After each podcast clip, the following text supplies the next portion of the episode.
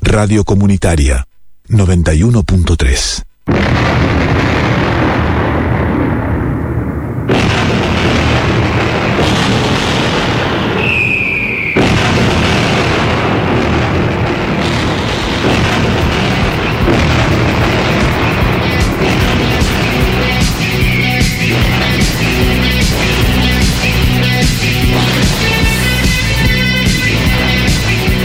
Buenas tardes a todas y a todos. Esto es De Regreso a Octubre, un programa que busca construir una mirada crítica ante una realidad cada vez más distorsionada por los medios de comunicación. ¿Cuántas realidades existen? ¿Podemos estar seguros que los hechos que vemos a través de las pantallas y escuchamos por las radios y leemos en la prensa escrita es la realidad? Desde que los medios de comunicación representan representan los intereses económicos de grandes empresas que son sus socios y auspiciantes, se decretó la muerte paulatina de la verdad. Es para, para pensarlo y reflexionar constantemente sobre las cosas que miramos, escuchamos y leemos. Quienes hacemos de regreso a octubre en los controles, el compañero Bernardo Sarabia, en la producción, idea y locución Andrés Calabraza, y vamos a arrancar musicalmente con Los Redondos de Ricota, como siempre. Vamos con el álbum Mono Sampler.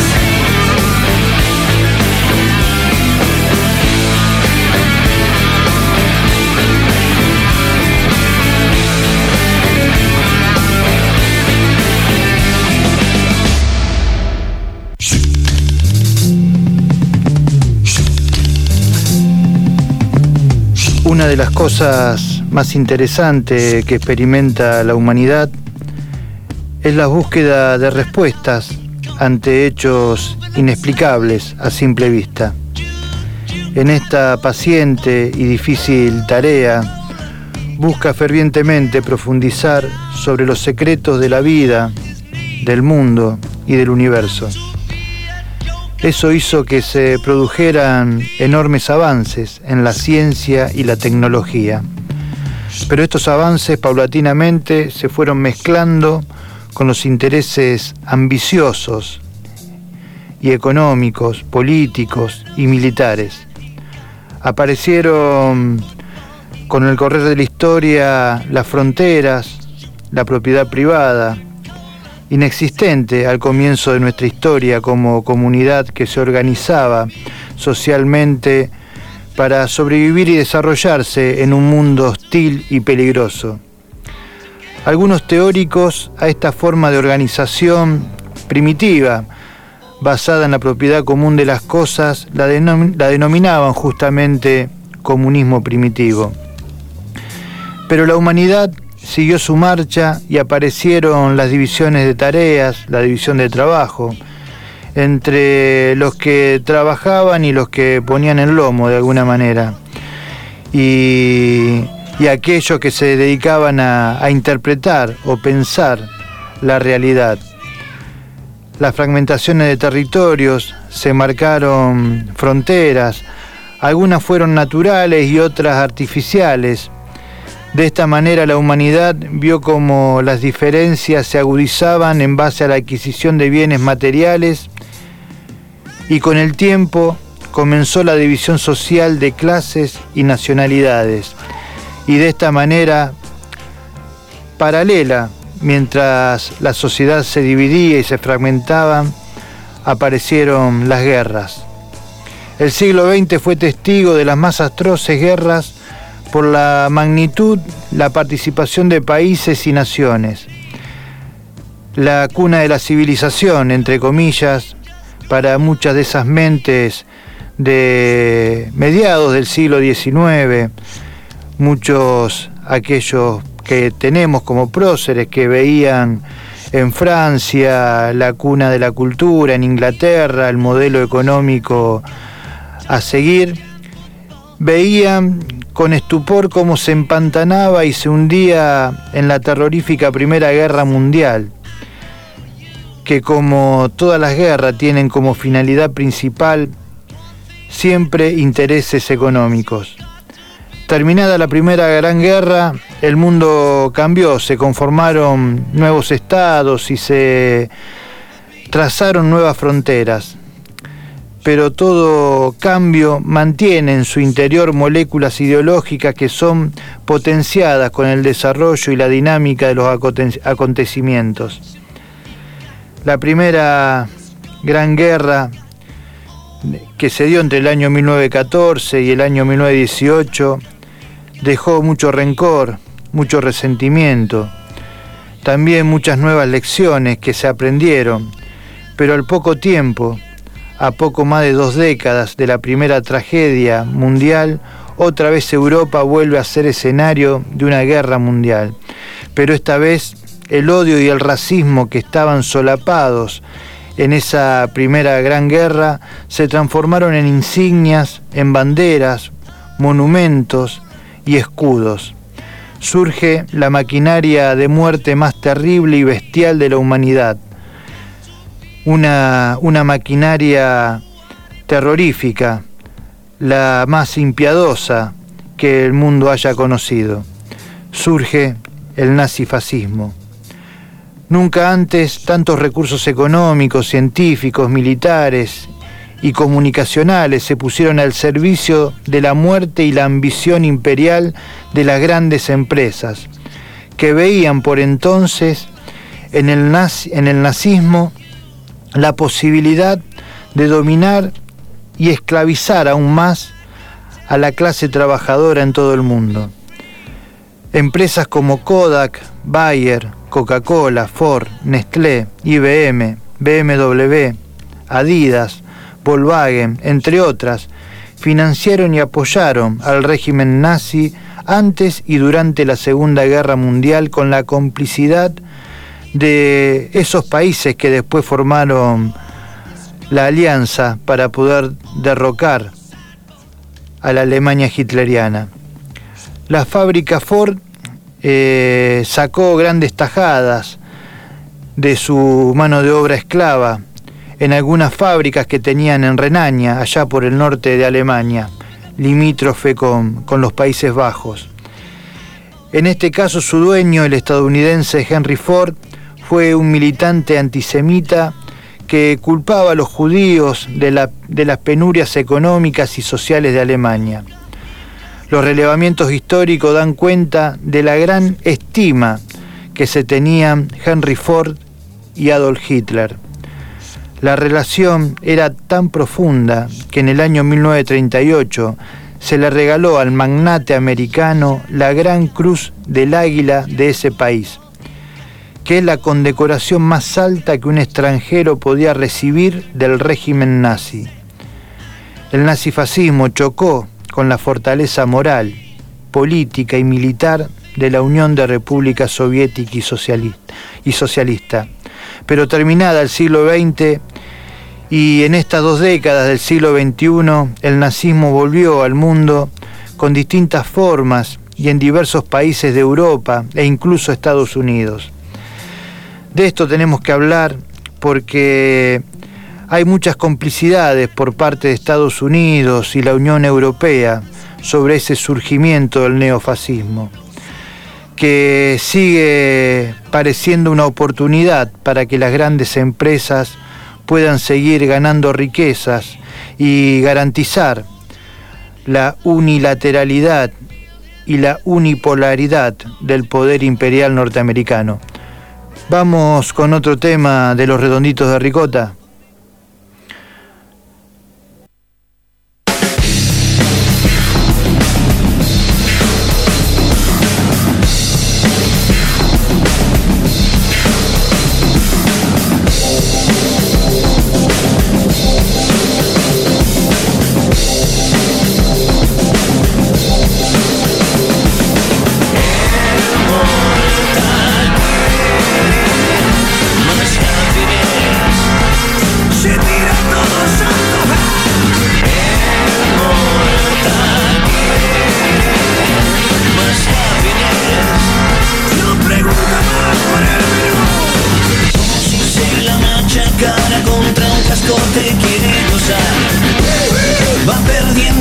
Yeah.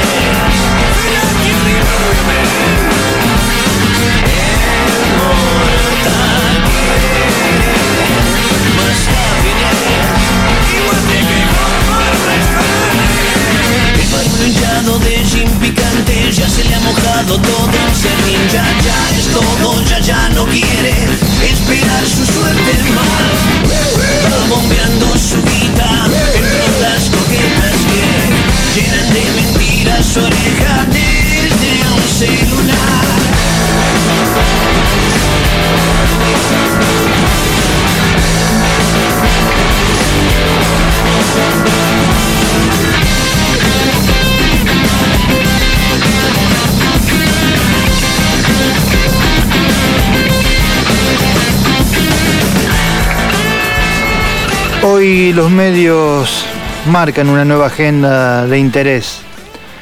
Aunque no se haya terminado la pandemia y en el mundo hay muchísimos conflictos bélicos, aparte de lo que pasa en Ucrania, que ganó la, la atención de todo el mundo occidental, dado el constante fogoneo que que hacen los medios hegemónicos sobre el conflicto en Ucrania. Pero hay que decir que también hay guerra en Yemen, con muchísimas víctimas civiles, entre ellos ancianos, mujeres, niñas y niños. También en Somalia, Siria continúa con esos focos de guerra civil y Palestina siempre víctima del constante bombardeo de, de, la, potencia israelí, uno de los aliados de Estados Unidos. Pero eso parece no, no ser noticia y tampoco parece ser motivo de solidaridad y mucho menos de, de sanciones para quienes son responsables de, de atacar y de, y de generar también genocidios sobre estos pueblos.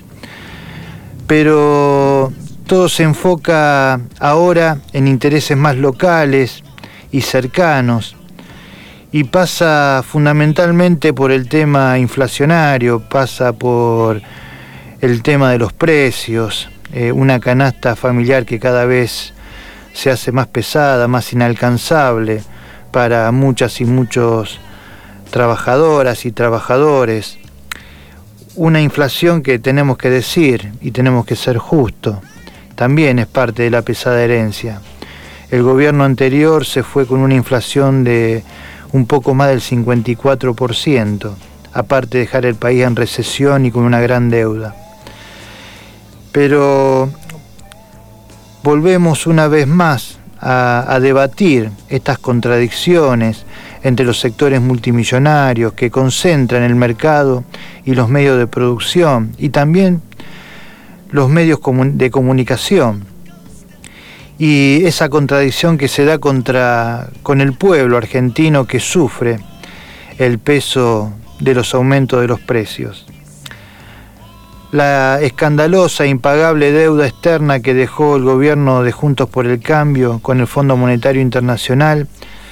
Aparte de ser un gran problema económico, que, lo es, que es terrible, es un gran problema político, porque fue un préstamo donde Estados Unidos, a través de esta extorsión financiera, busca mantener su área de influencia en el cono sur, teniendo en cuenta la ubicación geopolítica que tiene Argentina, el paso que existe entre el Atlántico y el Pacífico, los recursos económicos que están en la zona, en la Patagonia, en la Atlántida, eh, en la zona atlántica, perdón, en la Antártida.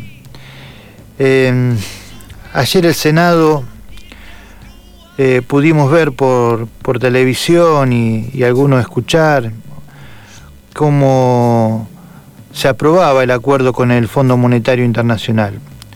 Un acuerdo donde se termina convalidando la odiosa deuda contraída por Mauricio Macri a través de un decreto que, realizó el macrismo sin pasar por el Congreso y donde se la utilizó para salvar los negocios financieros de banqueros y financistas que vinieron a hacer negocios en la Argentina eh, cuando hicieron las primeras, las primeras compras de bonos de, del ELIC y que después como el gobierno de Juntos por el Cambio no podía pagarles, acudió el Fondo Monetario Internacional para salir al rescate y, y darles todo lo que vinieron a ganar.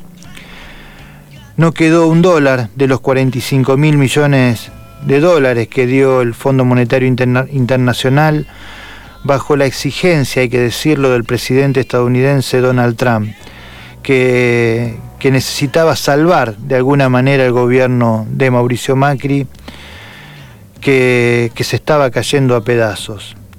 Por otro lado, otra de las cosas que son negativas del acuerdo es que el Fondo Monetario Internacional va a enviar a sus agentes para monitorear cada tres meses eh, y, de esa manera seguir sosteniendo este acuerdo. Esto hace que, nuestro país esté constantemente tutelado por el Fondo Monetario Internacional y gran parte de nuestra soberanía política esté atada a esta falta de soberanía económica o dependencia económica. Vamos a ir a otro temita musical y después vamos a continuar y nos vamos a meter nuevamente con el tema del conflicto en Ucrania.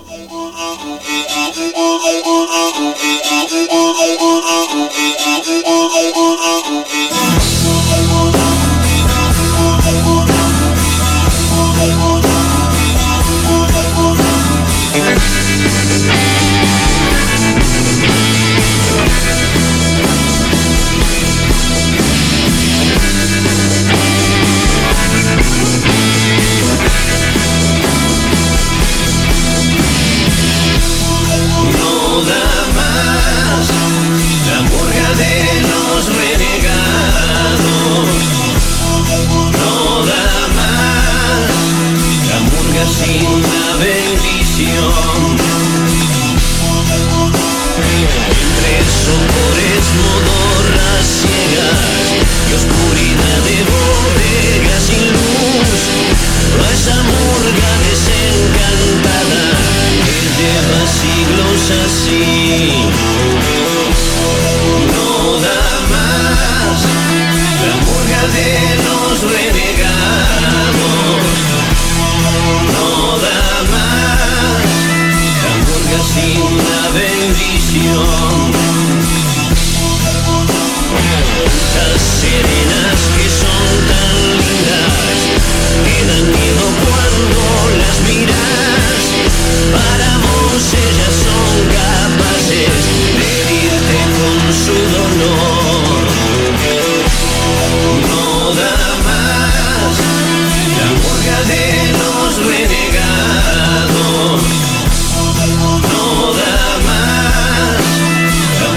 Una bendición.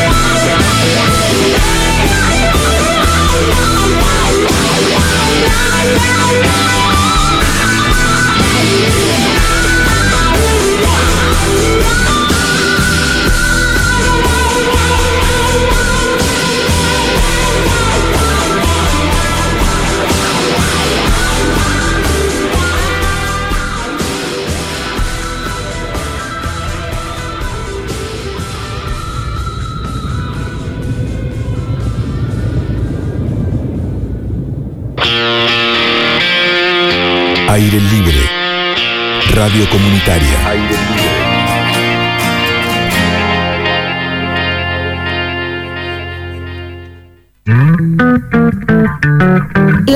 Música popular y folclórica dice presente en aire libre. Escucha Salamanqueando. Salamanqueando. Música, leyenda, historias, entrevistas y espectáculos. Y los talleres de la Cachilo. Date una vuelta, podés participar para que tu voz y todas las voces resuenen. Para disfrutar y formar parte de los salamanqueros.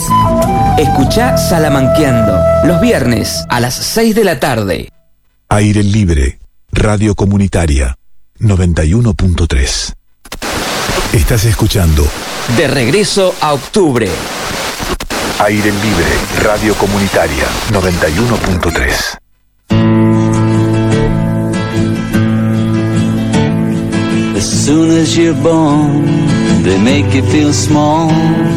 Bueno, veníamos hablando de los condicionamientos políticos por parte del Fondo Monetario Internacional y, el imperialismo en general.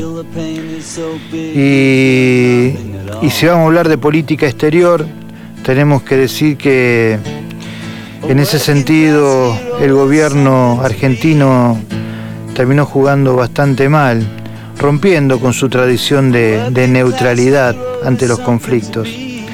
El presidente Alberto Fernández y el canciller Santiago Cafiero adoptaron una pésima postura respecto al conflicto entre Rusia y Ucrania.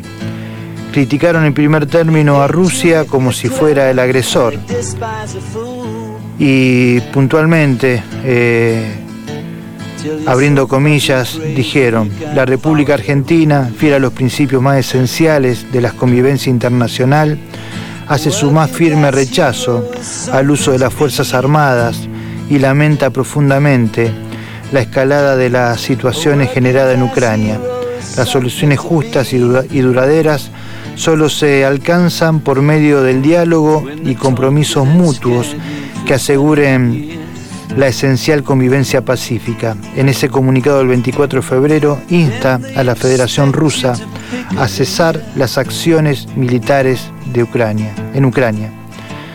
Llamó la atención esa postura porque el 3 de febrero pasado Fernández había estado en Moscú quejándose de las excesivas dependencias de Argentina respecto a Estados Unidos y ofreciéndose como puerta de entrada a Rusia a nuestra región. La voltereta oportunista de, de poner como blanco a Rusia está ligada a la necesidad política que tiene justamente su gobierno de consagraciarse con Washington. Mendiga un mejor trato con el Fondo Monetario Internacional en las negociaciones para este vergonzoso acuerdo que, que hace que se reconozca un crédito fraudulento concedido, como dijimos anteriormente, por Mauricio Macri en el año 2018. La posición derechista de Juntos por el Cambio, por supuesto, desde el primer día se alineó con Washington y el gobierno reaccionario de Ucrania. Mauricio Macri tuiteó, quiero condenar las acciones de la Federación Rusa como un ataque directo a la vida humana, la paz y la libertad de Ucrania y del mundo. Ese, este, este tuit y lo de Patricia Bullrich, Rodríguez Larreta, Gerardo Morales, y María Eugenia Vidal, entre otras y otros, parecían salidos del regimiento ASOP, que le hemos dedicado en este programa para caracterizar este regimiento fascista que sostiene el gobierno de Zelensky.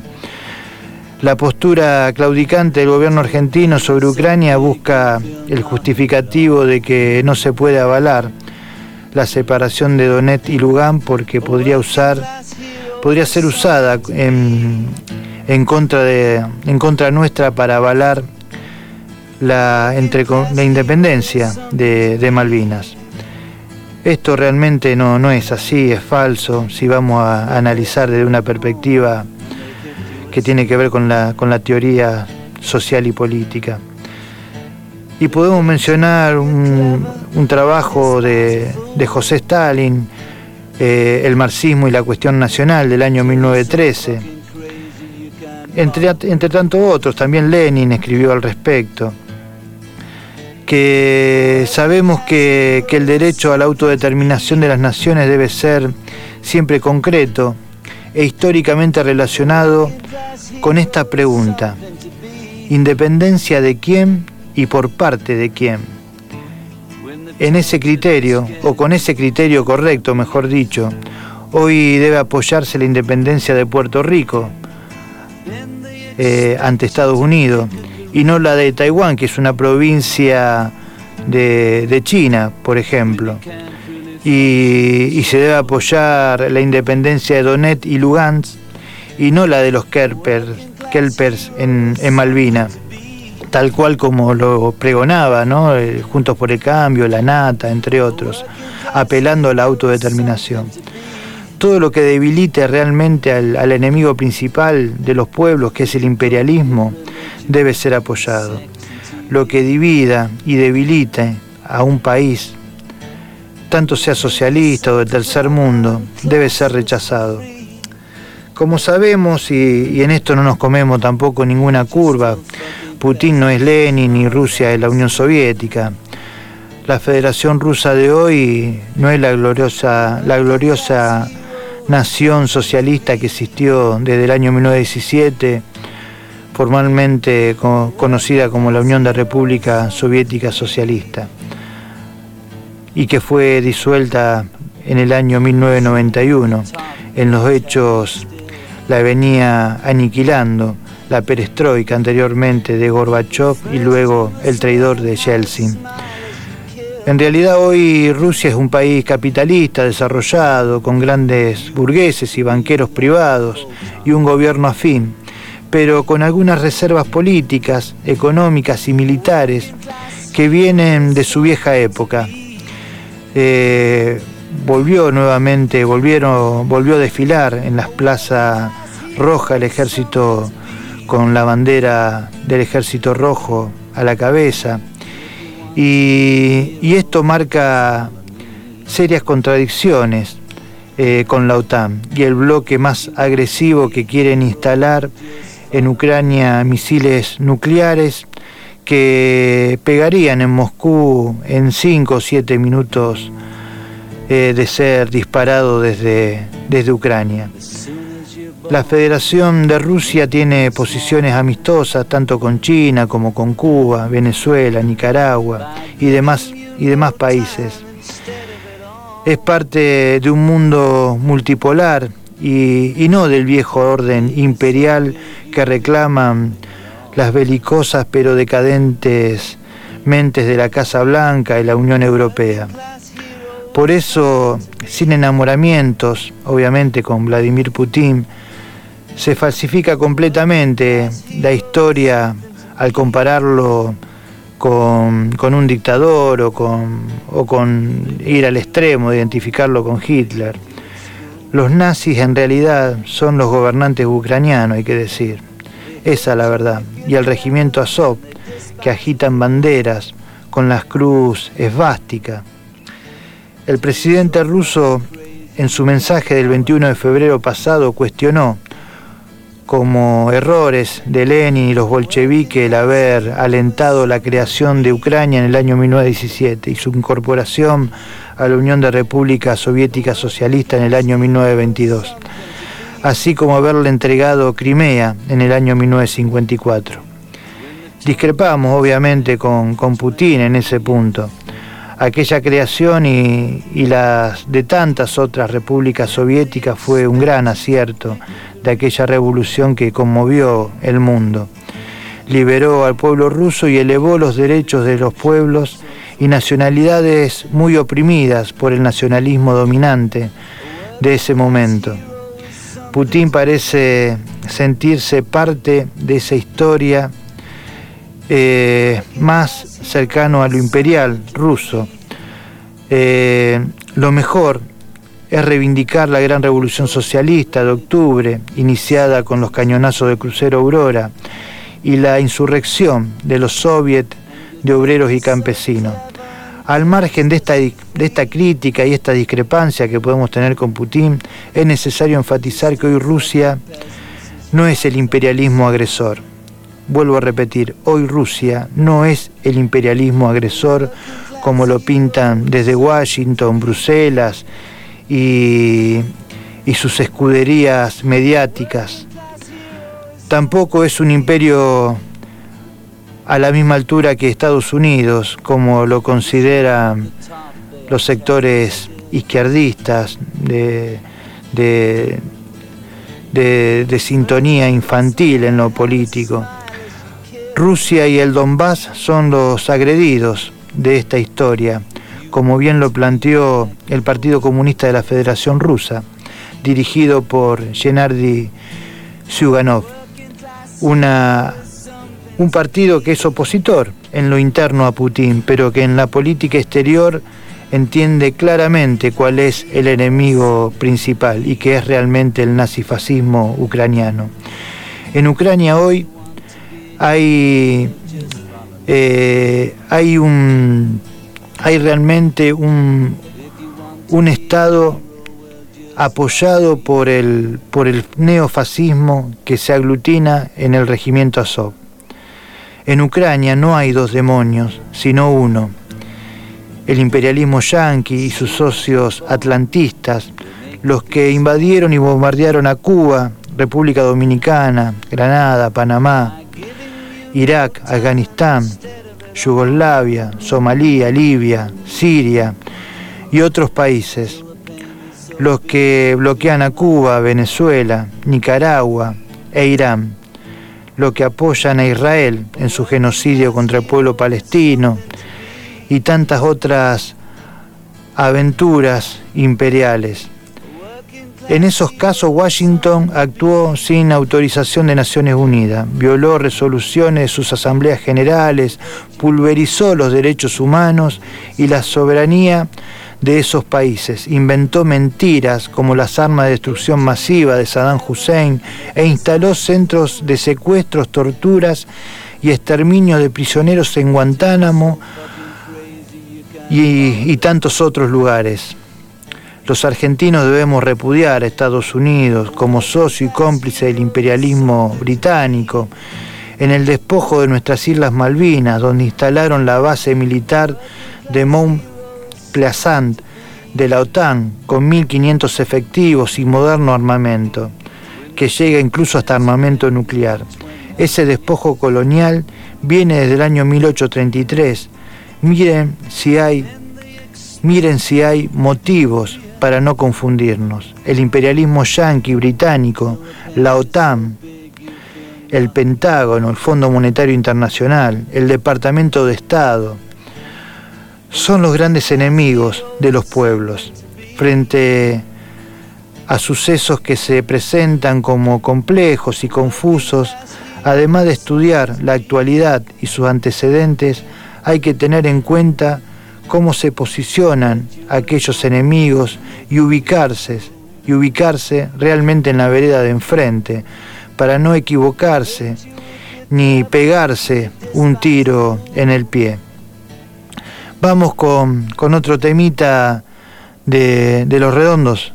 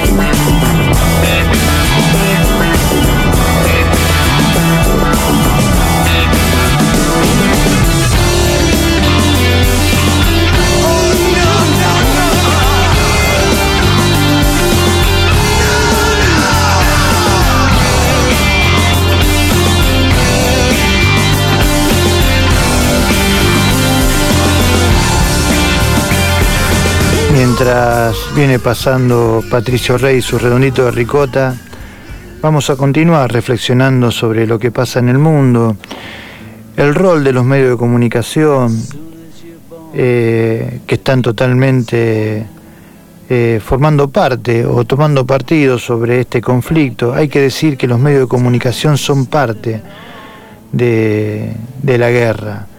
Eh, hoy los medios de comunicación eh, han perdido todo tipo de objetividad, de neutralidad, han buscado censurar toda fuente que venga por parte de la Federación Rusa y dejar una sola versión sobre los hechos. volvieron a armar una cortina de hierro para Occidente, o lo que ellos consideran Occidente, siempre ponemos en cuestión este concepto porque el planeta es redondo y, nadie determina qué es lo que está en el centro y qué es lo que está en la periferia. Solo la cartografía realizada por los europeos que se pusieron en el centro del mapa, pueden decir que, que nosotros somos parte de Occidente y otro es parte de Oriente, o, ellos son el centro y otros son la periferia. Pero en los medios de comunicación, eh, ¿por qué nadie, o muy pocos realmente comunicadores y analistas internacionales, hablan del regimiento Azov? realmente hay que, hay que buscar eh, algunos eh, intelectuales que, o, analistas internacionales que, van a la televisión pública o, en el canal C5N o el canal que yo recomiendo, que es eh, el canal Telesur, que es un canal que realmente está dando una, una información fehaciente y no, no entra en las trampas de, la comunicación imperialista, que ha, ha, mentido y sigue, y sigue mintiendo sobre los hechos a medida de que busca seguir sancionando a la Federación Rusa, no solamente desde el punto de vista económico, militar, político, sino sobre todo también cultural, eh, deportivo.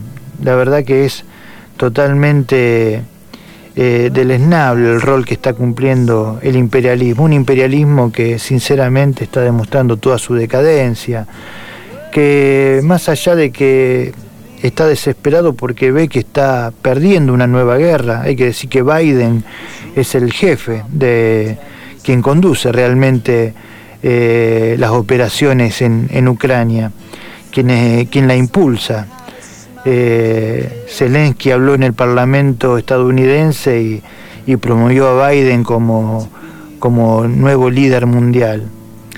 Y realmente Biden está, está totalmente eh, errado en sus concepciones, en sus, en sus puntos de vista, eh, en sus análisis políticos y económicos o, o geoestratégicos que está haciendo. Yo creo que su ideología conservadora y antisocialista y anticomunista lo está realmente traicionando.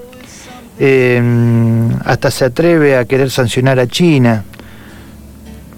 Realmente parece que no se dio cuenta que hoy China no es un país de segundo o tercer orden, sino que China, eh, yo creo que a esta altura es la primer potencia económica.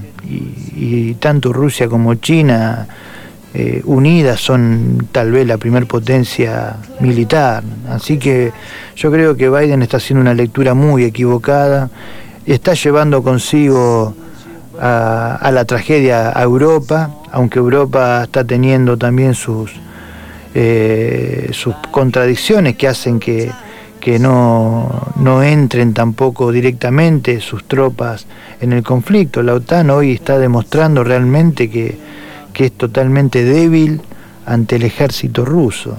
No, no se atreven a, ingresar y mucho menos eh, a condicionar lo que está sucediendo en el teatro de operaciones.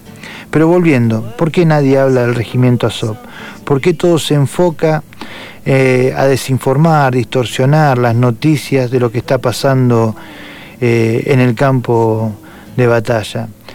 El regimiento Azov, hay que decir, es una unidad militar de extrema derecha, de voluntarios neonazis, eh, tanto ucranianos como, como también de otros países de la región que han ido reclutando. Muchos de ellos son croatas. Eh, hay que tener en cuenta que tanto Croacia como Ucrania fueron los países que más hombres pusieron cuando fue en esa en esa década del 40 el avance sobre la Unión Soviética por parte de Hitler, tanto croatas como ucranianos armaron columnas muy importantes de voluntarios a favor del nazifascismo. Y ahí hay un germen que, que, todavía siguió eh, dormido pero que despertó con todo este nuevo nacionalismo, se apoyó o se aprovechó de la caída de la Unión Soviética y acá los tenemos, ¿no? Eh, ocultos por los grandes medios, pero, pero amenazantes. Eh, hoy este, este regimiento Azov forma parte de la Guardia Nacional de Ucrania, una fuerza de reserva de las Fuerzas Armadas de Ucrania que, está bajo la jurisdicción del Ministerio del Interior ucraniano. Cuenta con importantes redes financieras, como eh, el oligarca ucraniano del sector eh, eléctrico Igor Kolom eh, en el año 19, en el año perdón, 2018 el Congreso de Estados Unidos aprobó un proyecto de ley de asignaciones que prohibía la ayuda militar al Khan debido a su ideología de supremacía blanca, la ideología supremacista.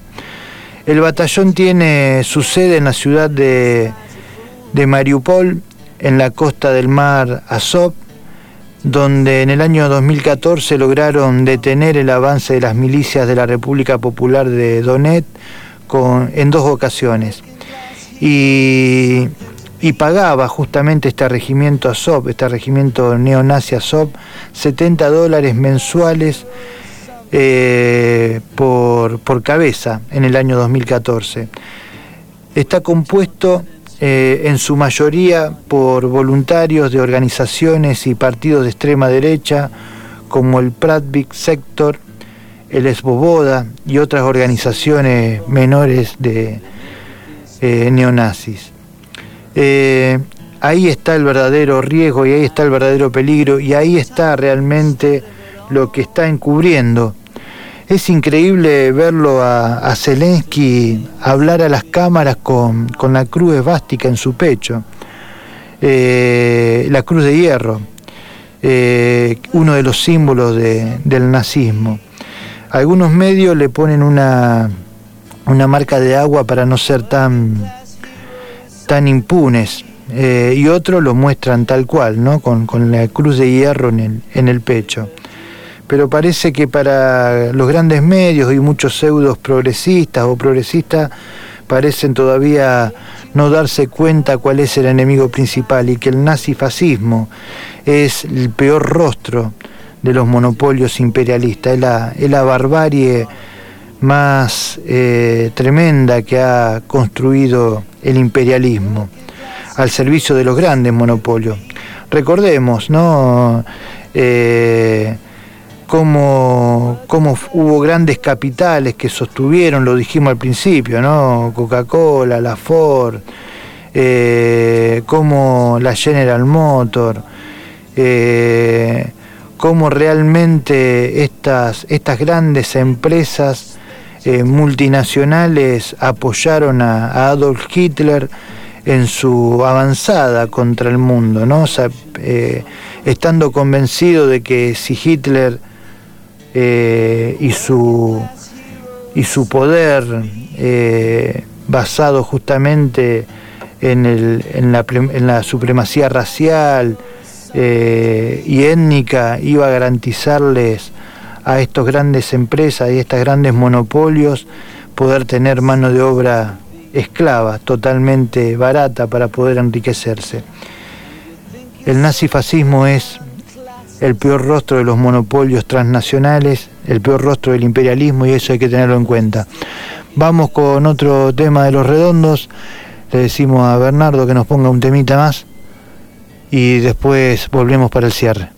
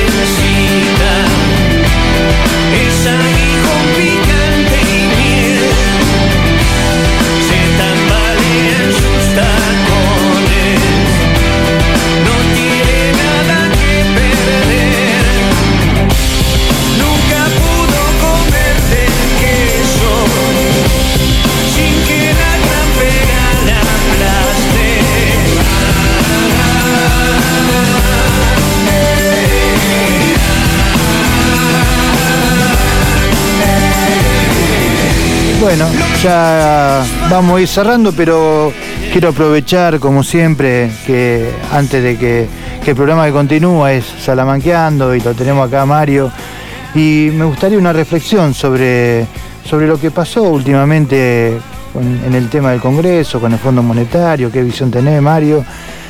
No sé qué, qué nos puede decir, teniendo en cuenta que es historiador, que conoce mucho de la historia del Fondo Monetario Internacional y, y lo que ha padecido nuestro país eh, por sus políticas. Eh, hola, buenas tardes a todos los que están escuchando. Eh, gracias Andrés. te digo, las recetas del Fondo Monetario son siempre iguales. son una copia. Acá en Argentina, en Chile, en Mozambique y en cualquier lugar donde se aplican. siempre va a haber ajustes. Y yo creo que al Fondo Monetario no hay que creerle nunca, porque en cualquier momento te, suelta la mano. Eh, sucedió en el gobierno de De la Rúa, cuando se hizo, ¿te acuerdas ese famoso megacanje? Que bueno, hizo el ministro de Economía y que bueno, después en un determinado momento eh, uno no sabe para qué fue todo eso y los resultados fueron desastrosos. Eh, tuvimos 2001 después de todos. Eh, un 2001 en donde parecía que el Estado eh, desaparecía, ¿no? Eh, y en esto fue muy importante, después del 2001, los docentes que dijeron, bueno, vamos a comenzar las clases, que no se hizo paro en ningún momento, vamos a tratar de reconstituir esto que estaba fragmentado, un Estado totalmente fragmentado. No sé si vos recordás que inclusive hasta había en las provincias cuasi monedas, los LECOP, Patacón. Estuvo a punto de, la disolución nacional. sí, sí, sí, sí. Y bueno, eh, el Fondo Monetario tiene mucho que ver con, con todo eso. Y la responsabilidad principal es a las clases dirigentes de nuestro país, porque el Fondo Monetario no podría actuar si no tiene una eh, clase eh, dirigente o dominante como la nuestra que avala todo aquello que, bueno, que el fondo le impone. Yo creo que clarísimo, eh, comparto plenamente, Mario, tu reflexión. Y, sinceramente, una vez más, el pueblo argentino se va a tener que hacer cargo de una deuda. Una vez más, como aquella deuda que, estatizó Caballo, esa deuda privada. Fue González del Solar, en realidad, eh, quien la, eh, como presidente del Banco de la Nación Argentina, el que eh, estatiza la deuda, bueno, de, de, de, bueno, de muchas empresas, grandes empresas multinacionales, entre ellas las del Grupo Macri. El Grupo Macri que hoy fue el, que, el que nos endeudó Y el que no- y por el- tanto tiempo. Y es una y yo lo siento muchísimo, muchísimo que un gobierno peronista eh, haya estatizado nuevamente la deuda. Bueno, yo creo que nada más que decir, este fue el cierre, nos volveremos a encontrar, gracias Mario, No, no, no, por gracias, favor, por, tu aporte. Y sigan ahora con, con Salamanqueando, esto fue de regreso a octubre, hasta la semana que viene, chao.